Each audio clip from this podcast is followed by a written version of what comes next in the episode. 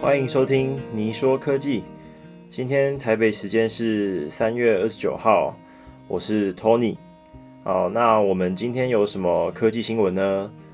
首先，上周有消息指出说，苹果要对 iPhone 推出订阅制的服务哦，啊，让用户都可以享有一年换一换一支新的 iPhone 的这个机会哦。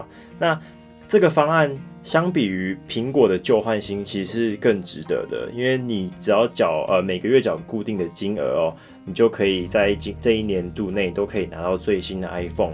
那当新的 iPhone 上市了之后，你也可以直接换成新的 iPhone。而且重点是，它这个方案里面会包含了呃 Apple Care 跟 Apple One 的这个服务哦。之后也会计划对 iPad 或是 Apple Watch 推出呃类似的服务哦。那用户也可以自行选择是要十二个月的方案还是二十四个月的方案。OK，那其实呃年年换新这个计划在美国好像已经行之有年了。那这一次在台湾推出，势必对于每年习惯会换新手机的用户来讲是非常的呃一大福音吗？呃，因为我自己本身也是很想要每年换一支新的 iPhone，但是呃对于一个学生来说，这个经济能力的考量啊，目前还是没办法。想必这个方案推出之后，嗯，我可能也会去试试看。那它推出的时间预计会是在二零二二年的年底，或是二零二三年的年初哦。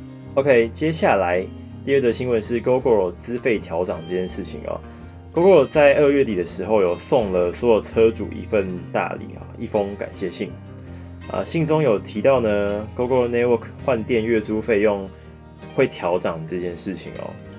所以在四月一号开始的新车主跟在之后。四月一号之后改变月租费的用户呢，将都会套用新的资费方案啊。呃，也就是说，如果你在期限前呃购买 GoGo 的话，那你还有机会选择涨价前的资费方式啊。啊，如果你是现有车主，如果不调整月租费的话，也是可以维持原原本的方案啊。好了，讲到这里，我其实自己有点感慨，因为我自己本身也是 GoGo 的车主哦。那原本以为说看着 GoGo 的呃使用者增加到最近已经来到四十六万的时候，本来以为资费可能会因此而下降，那没想到因为呃物价啊还有晶片荒的问题哦，导致月租费上涨。那这样子涨价，说真的，我个人认为啊是有点逼不得已。好，第三则新闻是 GoGo Network 的智慧交通号志哦。呃，想必大家前阵子是饱受停电的停电的苦啊，呃，三不五时就停个电。好，那马路上的红绿灯，我不知道大家有没有注意到，说有些市区的红绿灯，即便是在停电的时候，也是可以正常运作的。那这是因为 Google Network 跟呃远传有做合作来做一个交通耗资不断电系统哦。那他们使用的电力来源就是你我熟知的那个 Google 的电池。好，经过测试，他们可以维持正常三点五个小时正常的工作哦。那我个人认为，这对于交通的安全会有非常大的帮助，而且这也是一个很庞大的商机啊。说真的，因为不仅可以解决那个呃电动车汰换下来的旧电池的去向哦，也可以为城市的基础运作保有一定的秩序嘛。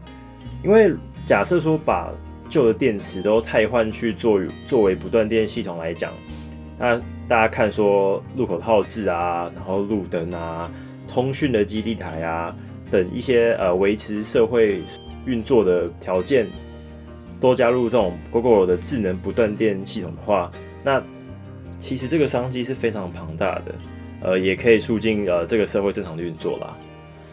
OK，那今天的新闻就到这里。我是 Tony，我们下次再见，拜拜。